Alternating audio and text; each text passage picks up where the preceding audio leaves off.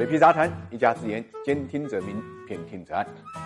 伤敌一千，自损八百。这句话用来形容日本对韩国的制裁是最恰当不过了。G20 峰会刚刚结束，日本就突然对韩国下手了。日本政府呢宣布，七月四号对出口韩国用于制造电子设备的三种半导体核心原材料加强管制，同时计划把韩国排除在贸易白色清单之外。这就意味着以后日本供应商啊，每次对韩国的出口都必须向政府申请。这也是韩日一九六五年恢复邦交以来，日本政府首次对韩国呢实施经济制裁。这简直就是当头一棒。因为半导体是韩国的支柱产业。数据显示，二零一八年韩国经济增速只有二点七，创了六年的新低。但是韩国二零一八年出口总额达到六千零五十五亿美金，同比增长是五点五，其中半导体出口额是高达一千二百六十。七亿美元占出口总额百分之二十一，而日本这三种半导体的产量呢，占全球大概是七十到九十。一旦失去日本这个主要的供应商，韩国很有可能找不到其他的替代品。三星公司跟 LG 都会受到严重的冲击。短期来看呢，企业通常会预留几个月的原材料库存，因此对韩国企业的影响呢还有限。但是长期来看，日方的措施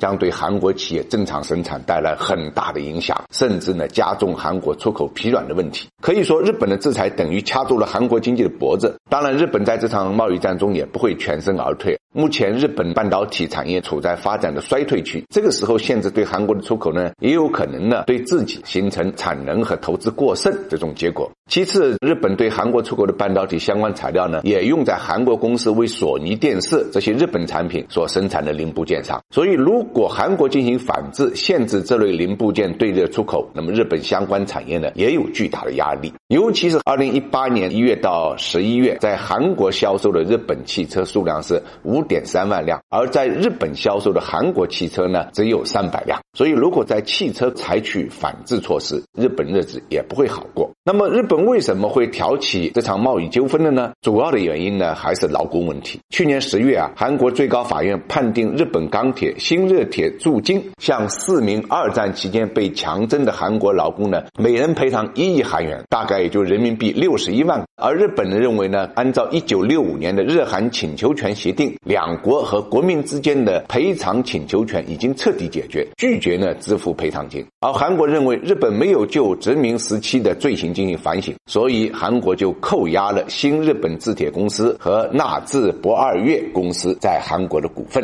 尽管两国政府呢通过高层互访寻求关系的转换，但是呢很快又回到了互相指责的境地。当然了，日韩经贸关系紧张，作为他们的盟友，美国不会袖手旁观，所以美国呢也表示呢要致力加强与韩日两国的三边合作。但是特朗普执政以来啊，倡导的就是打造以美国为主的双边国际贸易体系。去年与韩国升级了 FTA，今年呢与日本进行了美日自由贸易谈判。在这个点上来看，即使日本和韩国国之间存在什么问题，对他们和美国之间的经济上的影响是非常有限的。同时啊，作为世界上经济实力比较强的两个国家，日本跟韩国在经贸领域正面冲突，势必呢给世界贸易带来负面的影响。正所谓没有永久的朋友，只有永恒的利益。